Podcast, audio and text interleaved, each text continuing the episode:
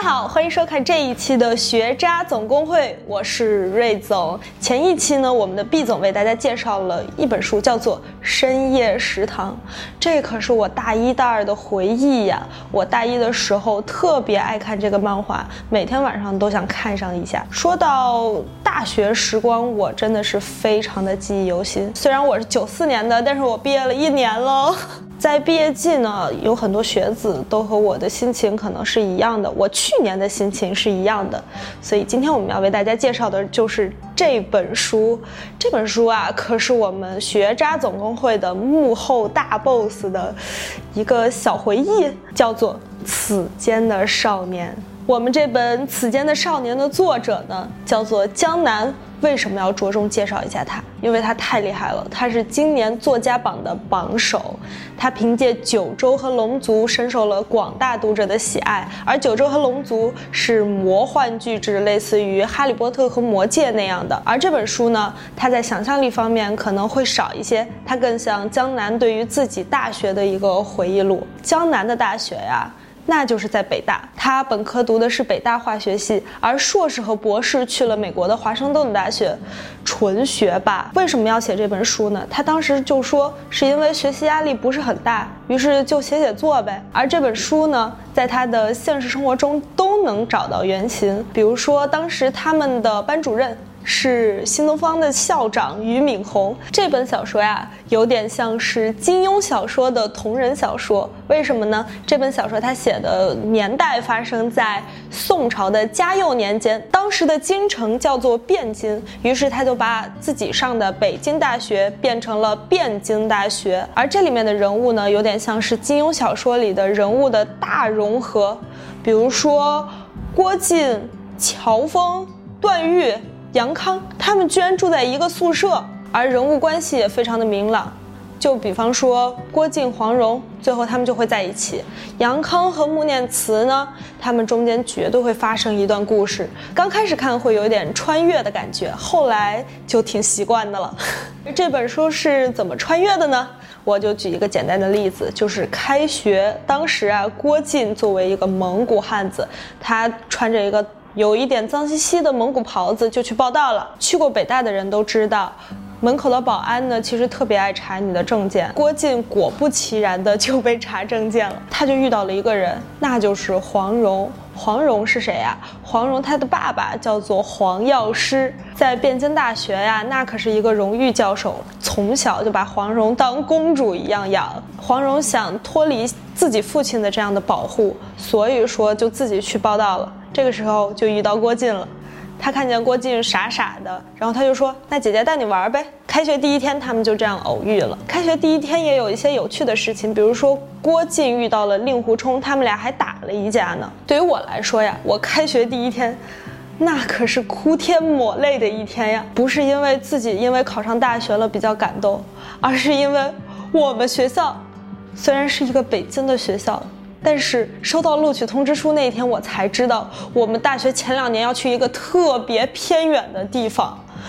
唉，我第一天去到那个地方的时候，整个人都不好了，因为我们那个学校旁边有一大片包谷地，我们还要去当地的县城，算县城吗？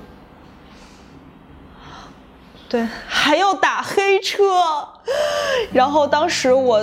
整个人都懵了。当时我爸爸送我去上的学，我真的一到学校我就哭得不行不行的了。我爸还要找各种理由安慰我，比如说我们学校有一片池塘，然后我爸就带我去了那片池塘。我爸就说，风景真优美，要是我在这儿学习，我绝对能考个清华北大。就这样之类安慰我的话，怎么都安慰不了。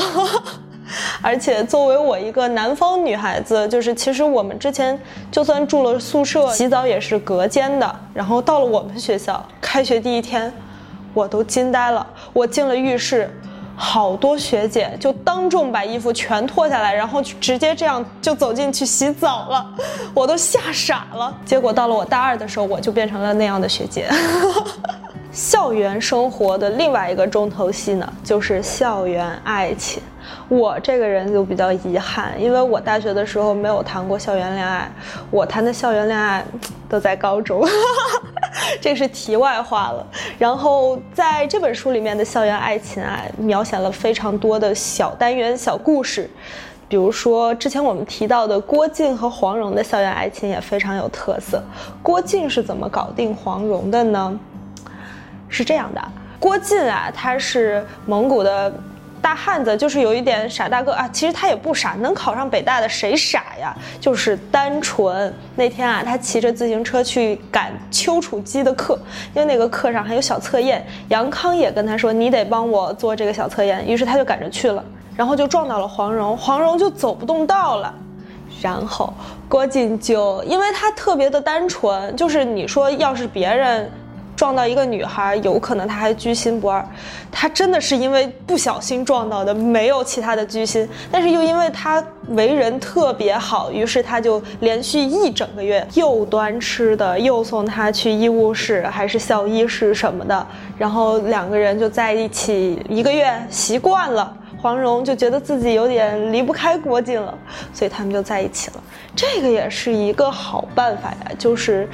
自行车撞黄蓉，但是一定不能是有恶意的。如果恶意的，你说要是撞撞坏了怎么办呀？郭靖那个真的是不小心，同学们还是轻易不要模仿。在我的大学里，男生追女生其实真的有一些非常不同的小故事。你说在大学，比如说哈，我们当时我说了，我们在一个非常偏僻的地方，学校离当时的县级市。非常远，我们还要打黑车去市区才能买到肯德基，而且我们连麦当劳都没有，只有肯德基。当时男生追女生表达诚意的方法，就是给他买肯德基吃。你说这种，唉，想想就觉得另类的浪漫吧。还有一些事情，大家在大学比较司空见惯，比如说摆蜡烛什么的。然后我好朋友他们学校就是这样，一个男生为了表白买了九百九十九个蜡烛摆成了心形，然后当那个女生下来的时候，全部围观的人都投来羡慕的目光，哇，好浪漫呀！当他跟那个女生说完我喜欢你的时候，宿管阿姨和大爷全部说表白好了吗？表白好了就让开，然后就拿打火机把那些蜡烛全部都喷了。有郭靖和黄蓉那样浪漫相遇，然后又浪漫的相知，最后在一起的例子，当然就有有一点小小遗憾的恋情，就是杨康和穆念慈。杨康和穆念慈的故事呢，是因为他们初高中的时候就已经是同学了。杨康是一个什么人物呀？杨康的父亲完颜洪烈是他们生物系的院长。从小啊，杨康的升学之路就有他的过人之处。杨康就是这样一个自带关照的一个 boy，经常大家一起做操的时候，他就是穿着一袭白衣检查别人做操的。而穆念慈呢，就是一个普普通通的小女孩，她就负责做操，杨康就负责检查做操。穆念慈啊，很早很早以前就关注了杨康，但是杨康因为他自己站在一个非常高的位置，所以可能都看不见他。他们俩相识是在丘处机的补习班上。当时有很多人去了补习班，但是因为丘处机爱边抽烟边上课，好多人就中途退出了。后边就剩杨康和穆念慈，他们两个的相识过程是什么呢？穆念慈在回家的时候，路上碰见了两个小贼，就是他们想要抢劫，就是他们的同学。然后杨康当时就英雄救美了，英雄救美，他们俩就认识了。从此以后，穆念慈就变成了杨康的便利贴女孩。什么叫便利贴女孩？就是有需要的时候，穆念慈会提醒杨康：“哎，今天是师母的生日，今天是师傅的生日，哎，你这个论文要发了之类的话。”但是杨康如果要打起游戏来什么的，千万不能让穆念慈打扰。穆念慈就是这样一个。必要的时候得出现，没必要的时候就不能出现的女孩。到好像是大三的时候吧，穆念慈就在想，既然大家都这样了，不如就坦白好了。穆念慈就为了杨康。改变了自己的造型，改变了发型，化了妆，然后和杨康一起想要去参加一个同学会。杨康可能他自己是知道这个意思，但是他就是什么都不在乎，因为从小家庭条件生活太好了，对什么东西都是不是很在乎的样子，所以他就把穆念慈撂下了。然后穆念慈自己内心也有点受挫。而在那次同学会上，穆念慈遇到了当时抢劫他的同学，但是小混混就当做之前什么事都没有发生，因为他觉得自己长大了。中间还有一些细节错过的细节，比如说穆念慈想要邀请杨康和他一起去为师母的生日买花，穆念慈说他等他等到五点十五，然后杨康故意不去，然后他们最后在师母的家里才遇到，让穆念慈非常的受挫。而那一次穆念慈也丢失了一本笔记本，里面全部是。关于杨康的内容，就这样一次又一次的错过，或者是一次又一次的假装错过，穆念慈可能自己也心灰意冷了。有一次，杨康就是帮那个之前抢劫穆念慈的同学写情书，写了以后，过了几天，他发现穆念慈居然和那个同学在一起了。唉，这就是一段虐恋，你说虐不虐呀？更虐的是穆念慈那本写满杨康的日记本。你知道被谁捡到了吗？是杨康，一直躺在杨康的柜子里，唉，虐呀！说到这种虐恋的故事呀，我身边有很多，其中啊有一个最虐的，就是我一个朋友，一个女孩，她当时念大三。然后遇到了一个大四的学长，他们是怎么相遇的呢？就是那个女孩天天都在图书馆里面复习雅思，准备要出国，而那个学长当时在图书馆里面做毕业设计，于是就可以看见一个女孩每天都在他楼下经过，然后去图书馆，每天都可以在图书馆里碰到他，于是两个人就相识了。相识之后呢，因为当时大四的要毕业了，而那个女孩读大三。他们要排一个舞蹈献给当时的毕业生，每天晚上呢都要去排练室练舞。学长也日复一日的去送各种东西给他们，就比如说，呃，给他送吃的，送他回宿舍。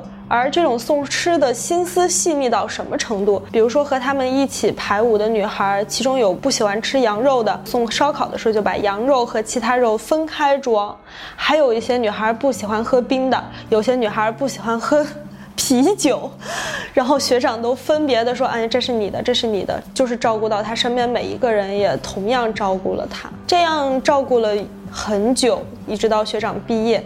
他们完美的跳了那出舞，而学长也在众人面前端着吉他为他唱了一首歌，而且学长也不要求什么回报，他们俩连手都没有牵过，被宠爱的日子过得很快，学长就毕业了。毕业之后，学长背着背包跟那个女孩说：“你等我回来。”女孩当然说：“好呀，我等你回来。”结果就突然的有一天，学长就没了联系，微信没了。微博没了，电话也打不通。那个女孩找了很久，后边就托朋友给学长打通了电话。学长说的是：“我们既然都没有发生过什么，你也没有什么可以留恋的呀。”后面才知道学长是已经有了新的女朋友了。而那个女孩其实自己也不太能接受，还曾经想过自己要去雍和宫求一下姻缘，看看有没有什么回心转意的东西。说完了学校的爱情生活，下面我们说一说学习。上大学就是要学习，当然要说一说学习生活了。对于我来说，我真的非常的有感触。每个人可能到了大一的时候，大家都像自由的小鸟飞来飞去，其中有一只小鸟就是我。呵 呵我全国各地都游遍了，到处跑，这个带来的后果是什么？我得过零分儿，就是体育，就是体育没去考，然后就得了零分儿。还有一个匪夷所思的分数，五十九分儿，就是极品的分数都被我得过了。大一的时候，五十九分是我的班主任给我的，虽然当时给了我五十九分，但是后面变成了我最爱的老师。这个老师给了我非常多的帮助，我觉得五十九分也是算是给我的帮助之一，因为他像一个响亮的耳光把我打醒了。就是因为当时我得了一个零分，得了一个五十九分，当时大一的时候排名特别的靠后，就在倒数第三名左右吧。但是当时确实是把我给打醒了。到了大二我就奋起直追，就开始努力学习。这个真的不是随便说一说。我可是得了学习进步奖学金的，学习进步奖学金，他要进步年级的三分之二才能得呀，因为起点低嘛。说完学习生活呢，我们说考试吧，就是有一些我的同学，他们有这样的技巧，我没有用过，是他们其他学校的人用的，就是他们有这样的技巧，就是考试之前。